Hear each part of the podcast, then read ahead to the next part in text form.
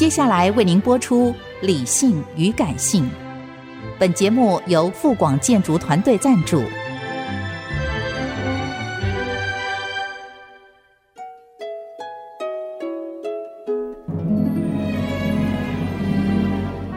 理性与感性不是天平的两端，而是一方向另一方渗透、影响，暂时取得上风的过程。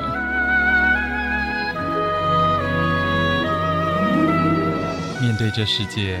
时而冷静，时而温柔，时而好奇。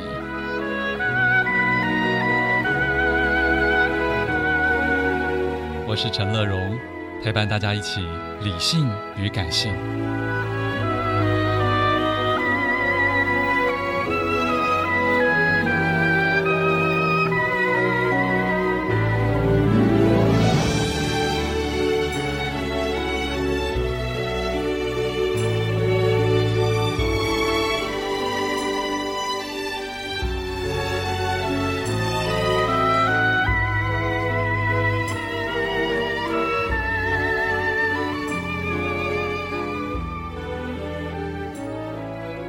Hello，Hello，Hello，hello, hello, 亲爱的朋友，大家好，我是陈乐荣，欢迎再次收听《理性与感性》的节目。上半段一本好书要介绍，来自心灵工坊所出的《麻醉医师的多重宇宙》，副标题是从行医到育医，育是教育的育啊。陈宗英教授的医者人生，今天很荣幸这本书的这个撰主也是主述者陈宗英医师老师院长就在我们的这个现场。陈医师你好，呃，主持人好，大家好，是陈医师，这算是您的一个。从小到大的传记啊，我们当然也不能免俗提下，您也是从一个刻苦的环境中出生的。是的，嗯，那刻苦的部分，你觉得是有特别之处，还是跟蛮多人也差不多的刻苦？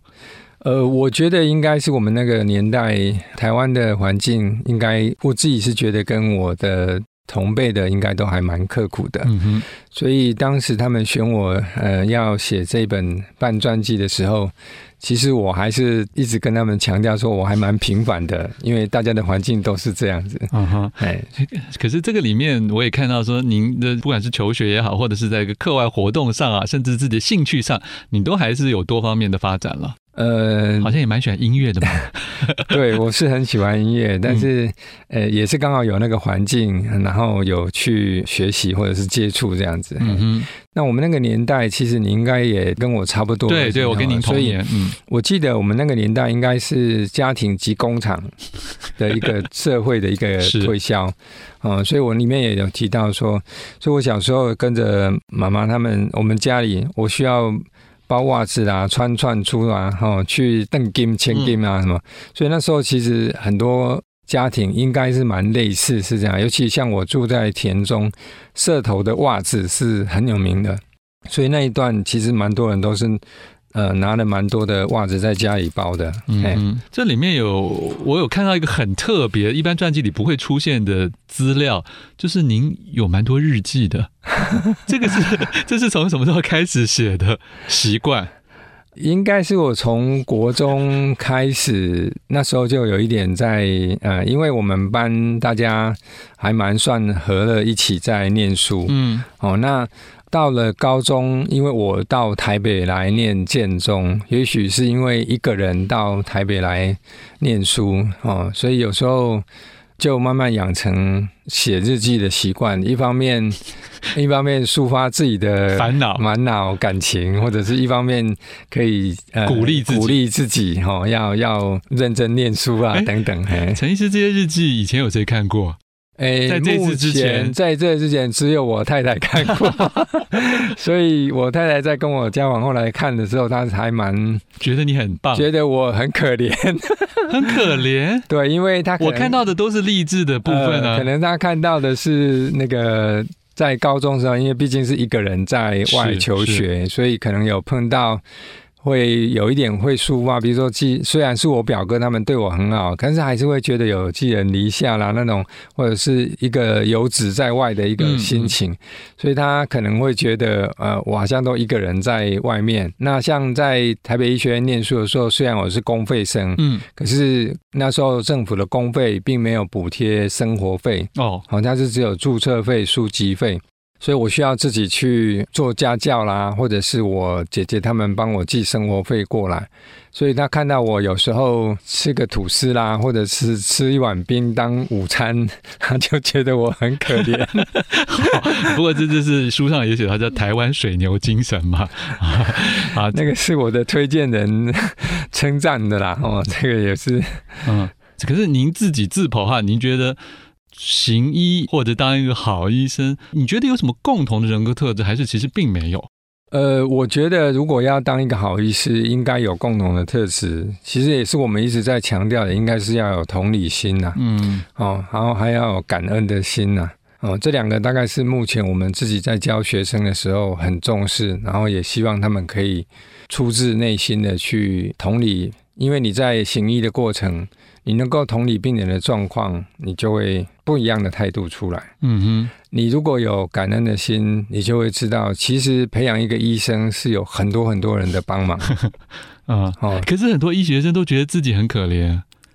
都觉得自己从小到大都被逼着念书，所以他甚至有一种很特别的一种自豪的感觉。对，所以这个觉得社会有点对不起。我还听过有医学生觉得他觉得社会跟家庭有点对不起他。但是在我们在实际看到的部分，哈，我们的医学生，呃，来自于应该现在的经济环境，大部分都还算不错，嗯嗯，所以我们可以看到这样的医学生转变最大的是在我们的解剖学，也就是我们提到的大体老师的部分。哦，因为我们实际强调的是。他是一个老师，不是一个大体的而已哦，所以他需要去做家访，去做了解这一位捐献的老师的过程。嗯、我们常常看到一个医学生的转变，第一步开始转变，知道感恩是从他们开始接触大体老师的家属。那是几年级啊？三年级，三年级哦。所以其实我们讲说，我们常常跟他们讲说，你一二年级看起来跟其他的大学生没有什么差别。哦，我们开始塑造那个氛围跟那个环境，让他们去参与的时候，他们开始会觉得，一个人愿意捐献他的大体出来，给人家这样的，讲难听一点是千刀万刀的这样的那种，这是多么愿意奉献的心情。是，然后为了什么？因为他们告诉他们，都是为了成就你这位医师。嗯，所以我们的孩子常常在那个时段开始会觉得。要感恩，了解。好，呃，其实这个陈医师的一个很重要的履历，就是台湾第一位赴美学习神经麻醉的医师哦。那我相信，光是麻醉大家就已经有点陌生了，更不要说神经麻醉到底有什么特色。所以，我想是不是请陈医师跟他讲一下，一开始选择这样一个被很多人视为外科连内科的原因？呃，其实呃，我跟我太太那时候开玩笑说，哈。我选麻醉哦，是因为我在实习过程看到麻醉医师都还蛮轻松的。有有书上有写，都是护麻醉护理师在帮忙，麻醉医师并不需要特别做什么。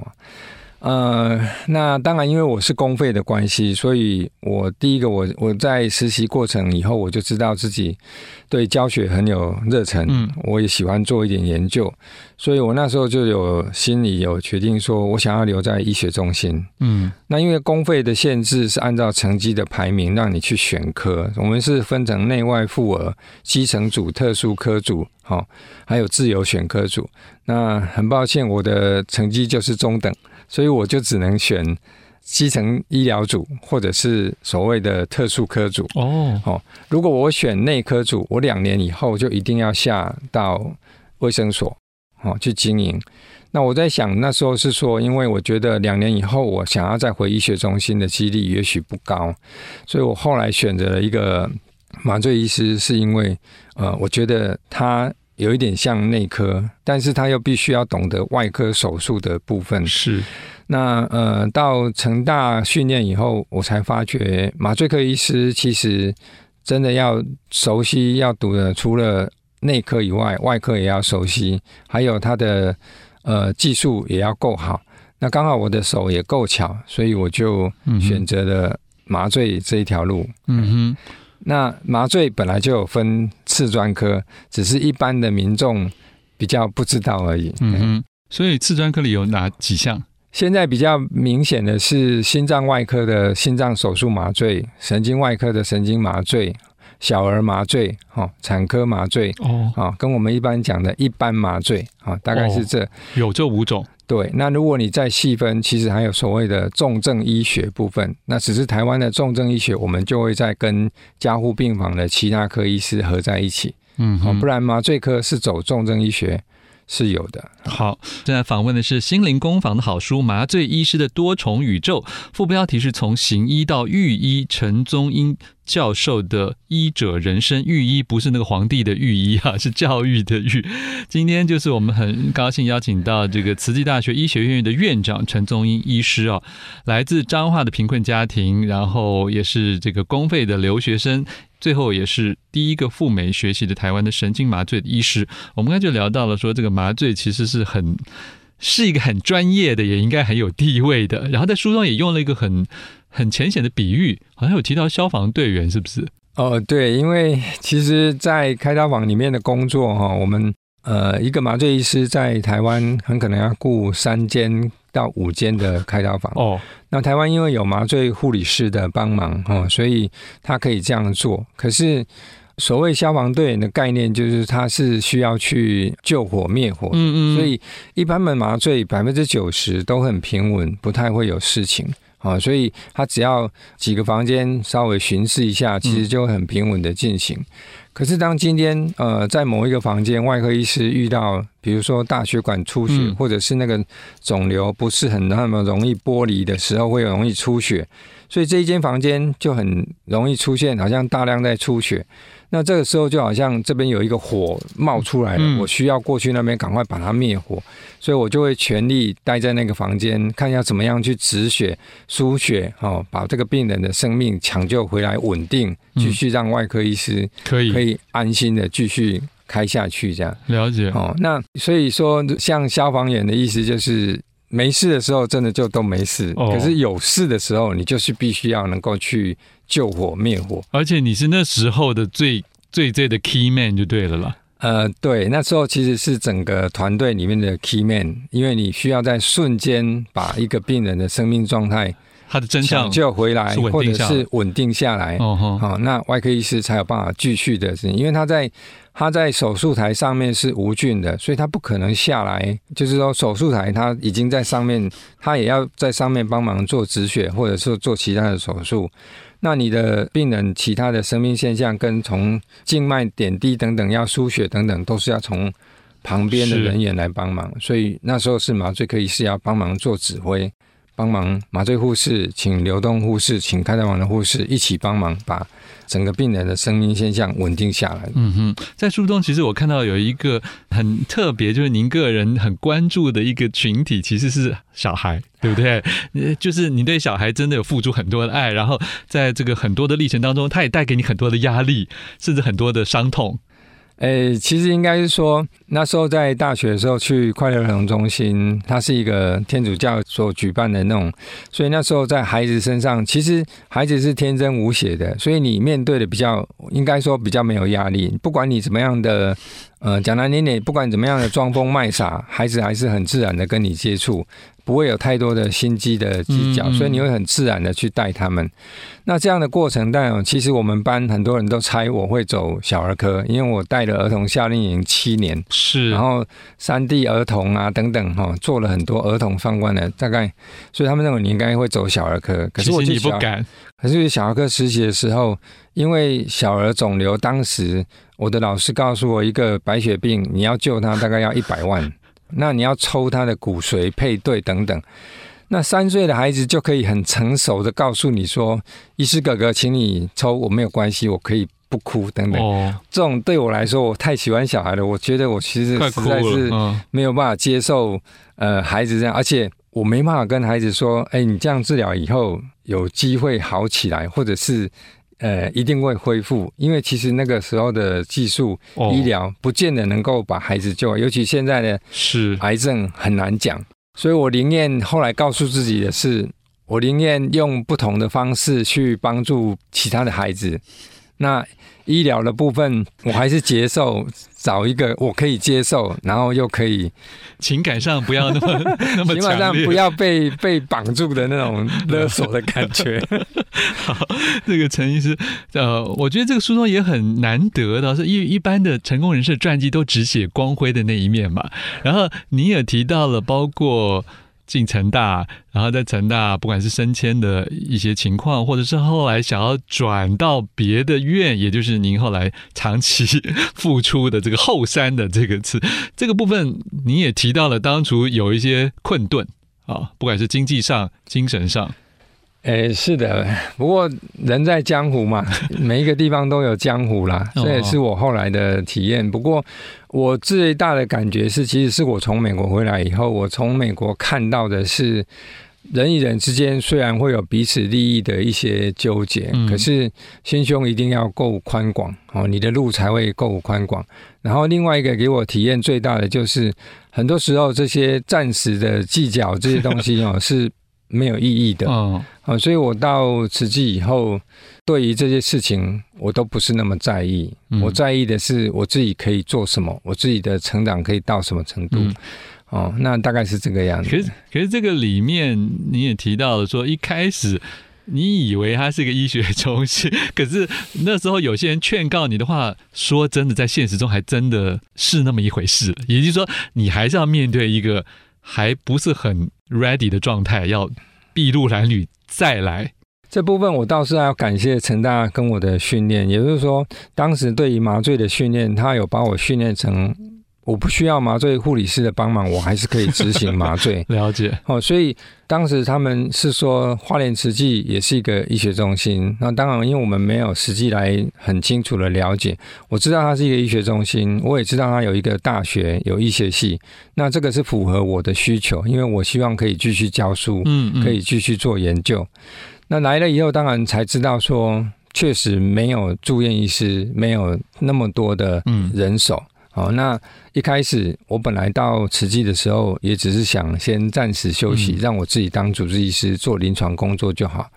那是后来，也许是本性难移，太爱教学跟做研究，所以又承担的越来越多，承担的越来越多。嘿，嗯，那。很高兴有那个机会去把我心中认为它不是真的一些中心变成真的真的一些中心了啊、这里面因为你有太多的这个阶段了啊，在甚至包括是从教学到能够真的发展教务，甚至到行政管理，甚至最后做到。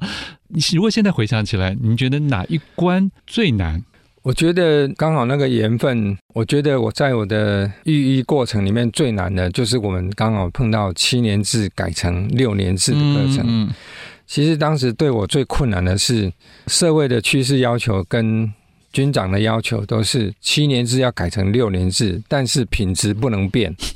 而且课程是全新的。嗯，我们过去学基础医学是，我先学生理学，嗯，先学病理学，嗯哼，哦，药理学。但是六年制的课程要求是不是哦？它是一个器官整合的部分，譬如说心脏血管系统，同时要整合起来一起教生理、病理、药理。嗯，所以是完全新的课程，我没有任何参考资料，了解，只有国外人家提供的一份。国外某一家医学院的课表，课表没有内容，所以我必须把基础老师、临床老师每一周都要开会，每一周都要请他们融合怎么样设计课程，然后出来以后，每一段时间就要再跟医学生座谈，了解他们遇到的困难等等，所以可以说是要从无到有，重新创出一个全新的一个六年制课程，一个一个学制，对，哦、一个内容。那这个课程的内容给我的压力是。他以后出来是医师，哎，他要面对的是病人。嗯，可是我如果万一他没有教好的话，我没有任何所谓做实验的机会，我就要马上执行了。嗯，哦，所以那个是我那时候觉得非常困难的地方。了解，可是终究 就过来了。好，更多精彩内容，请大家自己来看这本心灵工坊的传记书啊，《麻醉医师的多重宇宙》，从行医到御医，陈宗英教授的医者人生。非常谢谢陈院长，好，感谢你，还有感谢所有听众。